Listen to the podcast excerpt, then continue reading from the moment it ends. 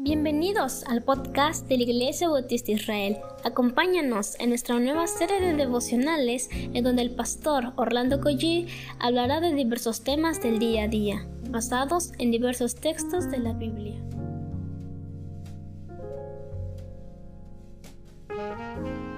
Muy buenos días queridos hermanos, damos gracias a Dios por este nuevo amanecer.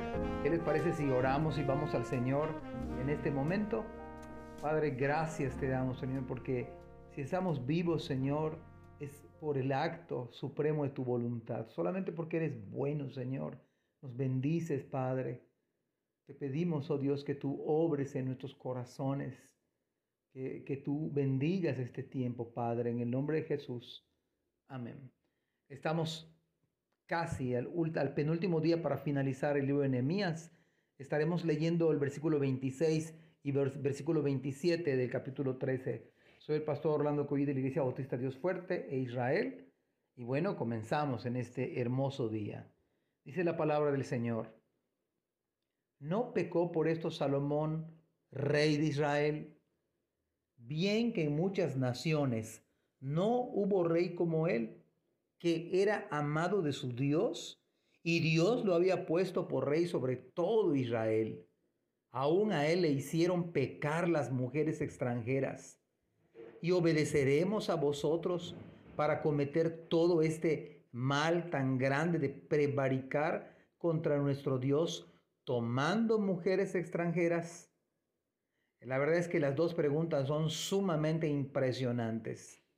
En la primera, deberíamos hacer un acto de reflexión profunda, seria, porque tiene que ver con las relaciones de noviazgo, quizás de nuestros hijos, quizás de los jóvenes de nuestra iglesia. Y esto, por supuesto, esto, por supuesto, ha de afectar a nosotros como padres. Pero recordemos que el que escribe fue el hombre más sabio que ha habido en la tierra. No ha habido otro como, como él con tanta sabiduría. La pregunta es profunda. Dice, de entrada, ¿no pecó por esto Salomón, rey de Israel?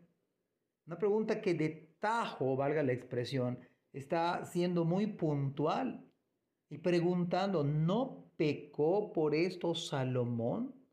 No, no duda Nehemías en señalar esto como tal, un pecado, un pecado. A veces los padres no queremos ver la realidad de nuestros hijos y pensamos que los jóvenes se enamoran, pues es algo de jóvenes, es algo que tiene que suceder, pero mis amados hermanos tenemos que ver las cosas como tal.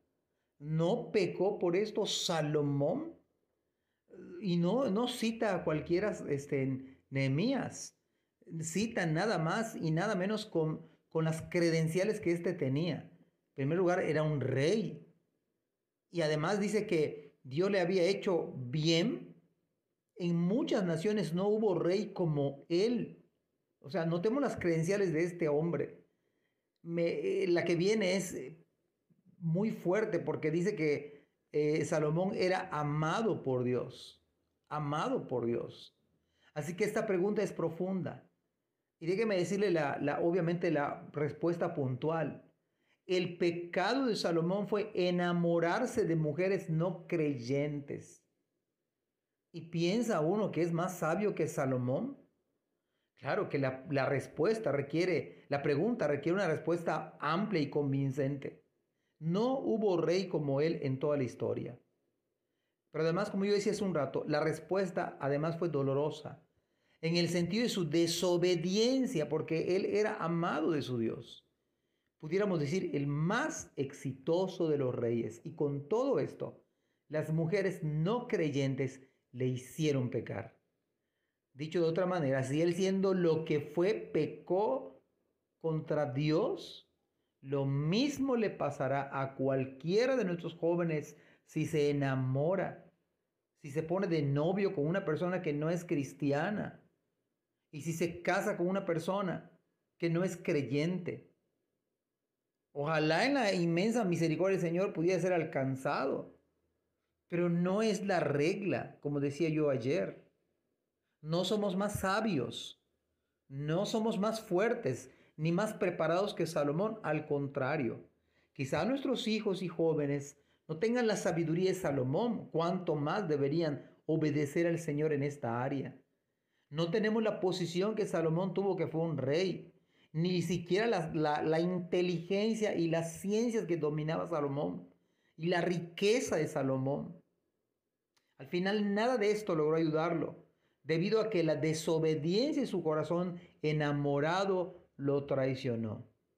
La pregunta práctica para nuestros hijos, ¿crees que te puedes salir con las tuyas y ganarle a Salomón? Lo más seguro es que perderán nuestros hijos, nuestros jóvenes, si desobedecen a Dios. De hecho, ya están perdiendo, si están enamorándose de un inconverso de una que no es cristiana. Están perdiendo su poder espiritual. Están perdiendo su influencia espiritual hasta que esa voluntad espiritual sea dominada. Ahora, la segunda pregunta también es impactante, porque Nehemías dice, vamos a obedecer a ustedes para cometer. Y mire cómo califica lo que nosotros, por eso es importante leer la Biblia con sentido, porque el Espíritu Santo por medio de Nehemías dice que esta relación de jóvenes con personas no creyentes al punto de noviazgo, al punto de matrimonio, lo califica como cometer todo este mal tan grande de prevaricar. Mire cuántas palabras utiliza. Cometer todo este mal tan grande de prevaricar contra nuestro Dios, tomando mujeres extranjeras yo creo que es tarea para los padres muy puntual, muy puntual. Y tomar esto, como dice la Biblia, una relación de noviazgo con una persona que no es creyente, la, la escritura habla de que es un mal grande, que se peca contra Dios al tener una relación de noviazgo con una persona que no es cristiana. Que Dios dé sabiduría a nuestros hijos, que Dios ponga temor y sabiduría en los padres para que los padres enseñen a sus hijos, enseñemos a nuestros hijos los principios de la santa palabra de Dios. No se equivoca Dios. Que Dios les bendiga. Amén.